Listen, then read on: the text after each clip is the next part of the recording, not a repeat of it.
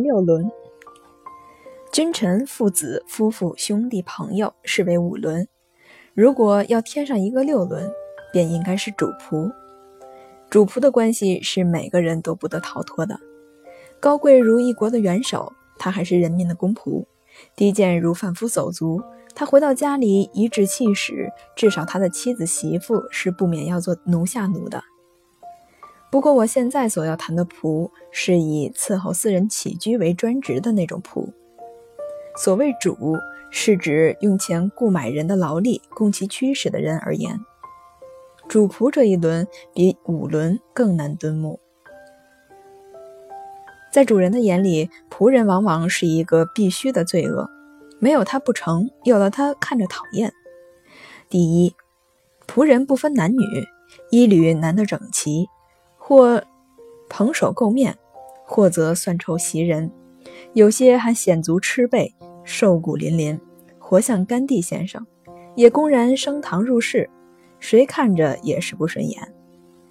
一位唯美主义者曾设计过，把屋里四面墙都糊上墙纸，然后令仆人穿上与墙纸同样颜色、同样花纹的衣裳，于是仆人便有了保护色，出入之际不致引人注意。这是一种办法，不过尚少有人采用。有些作威作福的旅华外人以及二毛子之类，往往给家里的仆人穿上制服。像分菜馆的侍者似的，东郊民巷里的洋官僚则一年四季的给看门的、赶车的戴上一顶红缨帽。这种种无非是想要减少仆人的一些讨厌相，以适合他们自己的其实更为可厌的品味而已。仆人像主人一样要吃饭，而且必然吃得更多，这在主人看来是仆人很大的一个缺点。仆人举起一碗碰鼻尖的满碗饭往嘴里爬的时候，很少主人看着不皱眉的，心痛。很多主人认为是怪事。同样的是人，何以一旦沦为仆役，便要努力加餐到这种程度？主人的要求不容易完全满足，所以仆人总是懒懒的，总是不能称意。王褒的《同约》虽说是一篇游戏文字。却表示出一般人唯恐仆人少做了事，事前一桩桩的列举出来，把人吓倒。如果那个仆人渐渐应允，渐渐做到，主人还是不会满意的，因为主人有许多事是主人自己事前也想不到的。法国中古有一篇短句，描写一个人雇佣一个仆人，也是仿王褒笔意，开列了一篇详尽的工作大纲。两厢情愿，立此为凭。有一天，主人落井，大声呼援，大声呼援。仆人慢腾腾地取出那篇工作大纲，说：“且慢，等我看看有没有救你出井那一项目。下文怎样，我不知道。不过可见忠心一体，人同此心。主人所要求于仆人的还有一点，就是绝对服从，不可自作主张。”要像军队临阵一般的听从命令。不幸的是，仆人无论受过怎样折磨，总还有一点个性存留。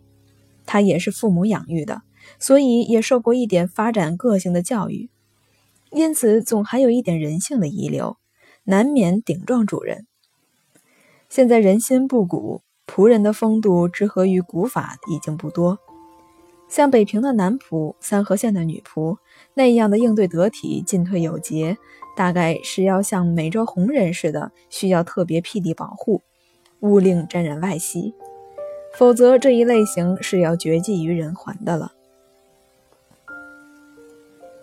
驾驭仆人之道是有秘诀的，那就是把他当做人。这样一来，凡是人所不容易做到的，我们也就不苛责于他。凡是人所容易犯的毛病，我们也加以驱诱。陶渊明介绍一个仆人给他的儿子，写信嘱咐他说：“彼一人子也，可善事之。”这真是一大发明。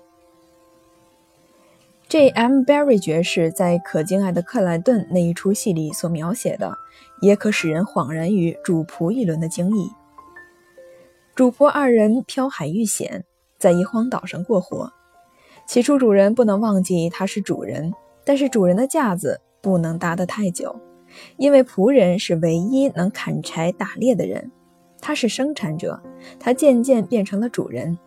他发号施令，而主人渐渐成为一个助手，一个奴仆了。这变迁很自然，环境逼他们如此。后来欲就返回到文明世界，那仆人又局促不安起来，又自甘情愿地回到仆人的位置。那主人有所凭借，又回到了主人的位置。这出戏告诉我们，主仆的关系不是天生成的，离开了文明世界，主仆的位置可能交换。我们固不必主张反抗文明，但是我们如果让一些主人明白，他不是天生成的主人，讲到真实本领，他也许还比他的仆人矮一大截。这对于改善主仆一轮，也未始没有注意。武士同堂，乃得利于百忍。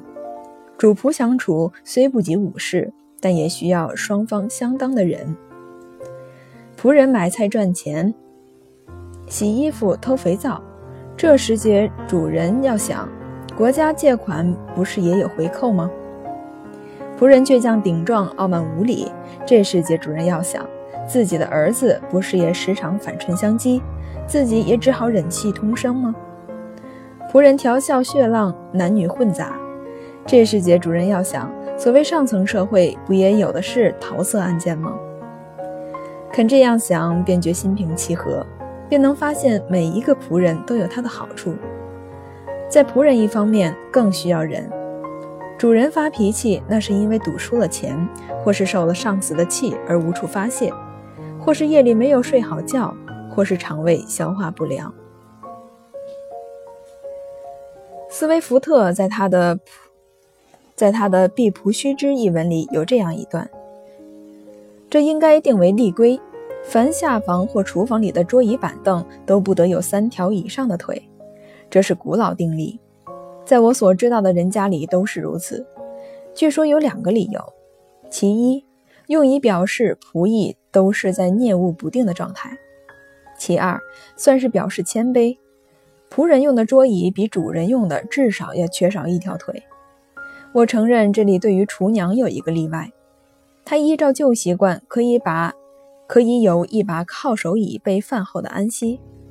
然而我也少见有三条腿以上的仆人的椅子之发生这种传染性搏击。据哲学家说是由于两个原因：急躁城邦的最大革命者，我是指恋爱与战争。一条凳、一把椅子或一张桌子，在总攻击或小战的时候，每被拿来当做兵器。和平以后，椅子倘若不是十分结实，在恋爱行为中又容易受损，因为厨娘大抵肥重，而私酒呢又总是有点醉了。这一段讽刺的意义是十分明白的，虽然对我们的国情并不甚合。我们国里仆人们坐的凳子固然有只有三条腿的，可是，在三条腿以上的也甚多。一把普通的椅子最多也不过四条腿，主仆之分在这上面究竟找不出多大距离。我觉得惨的是，仆人大概永远像莎士比亚《暴风雨》中那个卡利班，又蠢笨又狡猾，又怯儒又大胆，又服从又反抗。又不知足，又安天命，陷入极端的矛盾。这过错多半不在仆人方面。如果这世界上的人半是主人，半是仆，这一轮的关系只需要调整，是不待言的了。